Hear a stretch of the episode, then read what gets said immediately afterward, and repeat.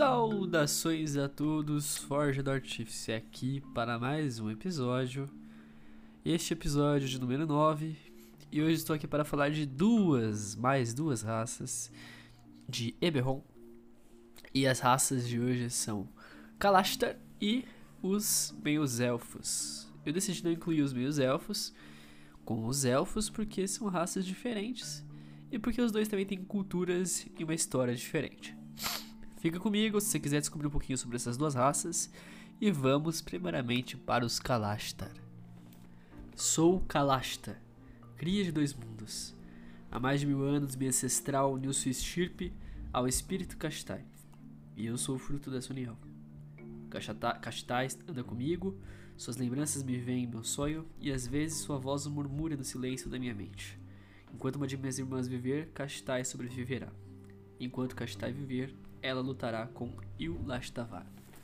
Bom, pessoal, os Kalashtar são uma raça misteriosa de Eberron e até única, né? Eles são um povo criado da união dos humanos com é, os espíritos de um outro plano chamado Kuori, tá? Os espíritos. Os Casters, eles são um povo sábio, espiritualizado, é, conhecidos por sua grande compaixão, mas tiveram um grande problema aí, um inequívoco de caráter alienígena, porque eles são assombrados pelos seus, por seus espíritos aí extraplanares, né? Eles têm uma ligação forte aos espíritos, todo Kalashtar tem um elo com o espírito de luz e até compartilhado por outros membros da sua própria raça. Os Kalastars parecem com humanos, mas são afetados em vários aspectos pelo mundo espiritual.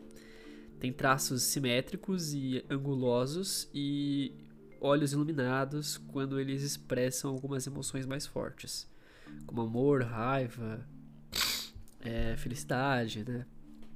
tristeza. Eles não conseguem se comunicar diretamente com seus espíritos, eles vivenciam essa relação é, nas lembranças durante os sonhos que eles têm.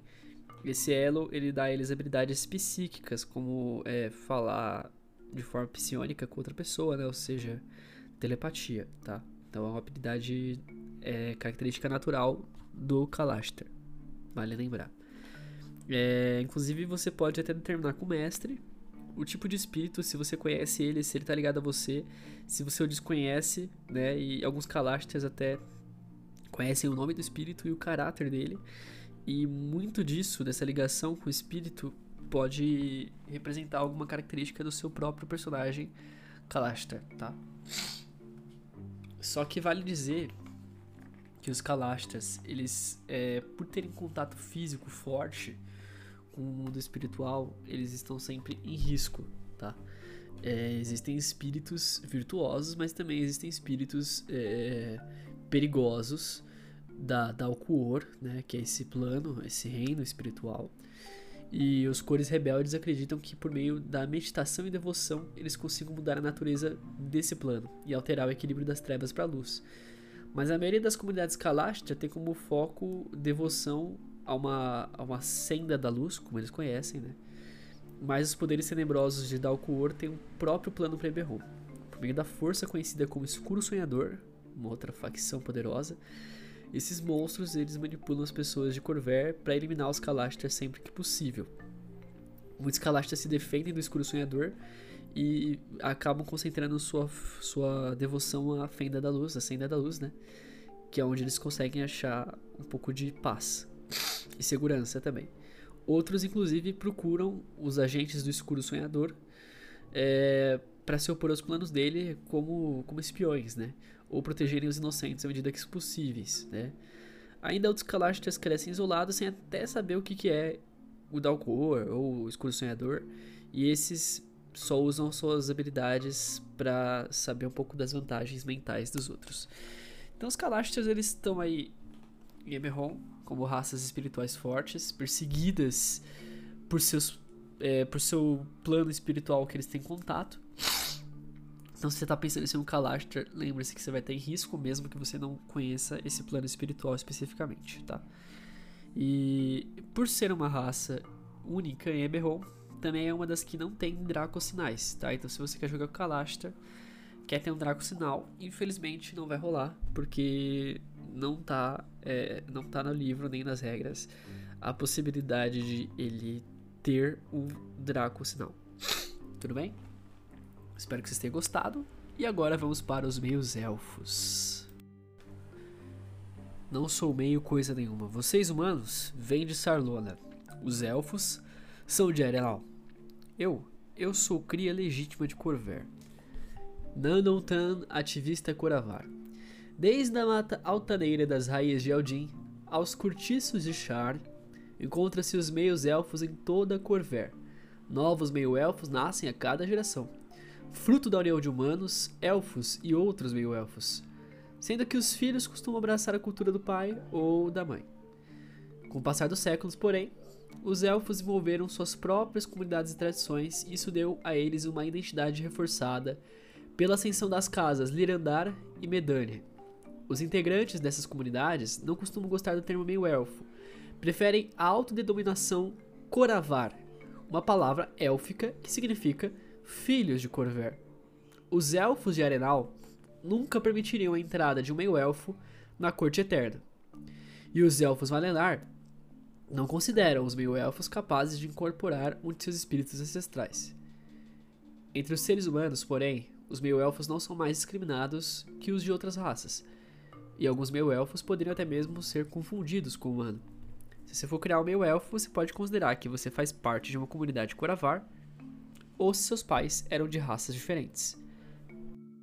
E falando sobre a comunidade Coravar, é uma cultura que se desenvolveu ali entre os meio-elfos naturais de Corver, que traz a ideia da hospitalidade aos próprios de sua raça, os meio-elfos.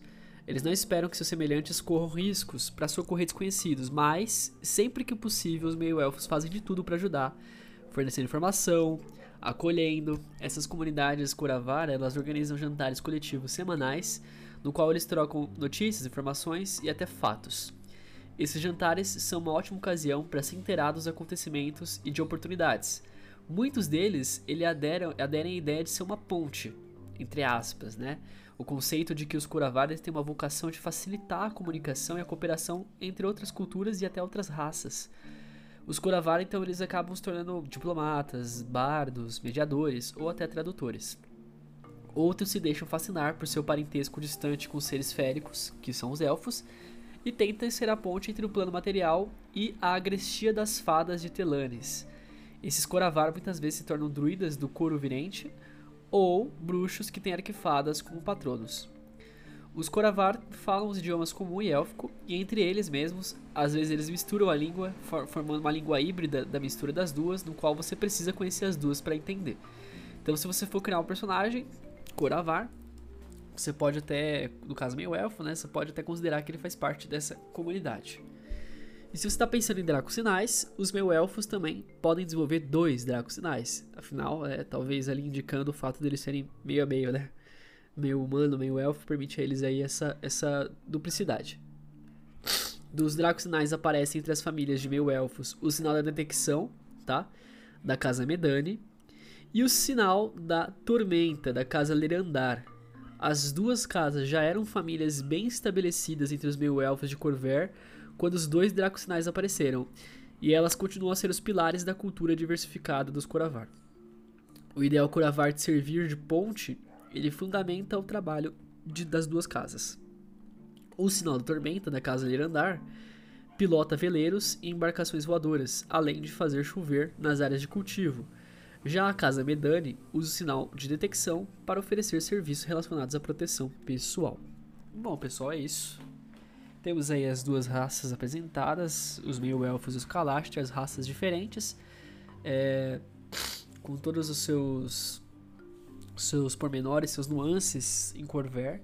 E se você se interessou em jogar com alguma delas, você já tem o suficiente para criar o seu personagem e pensar, e pensar em como ele se encaixa em Corver de maneira na história e, e nos acontecimentos do continente.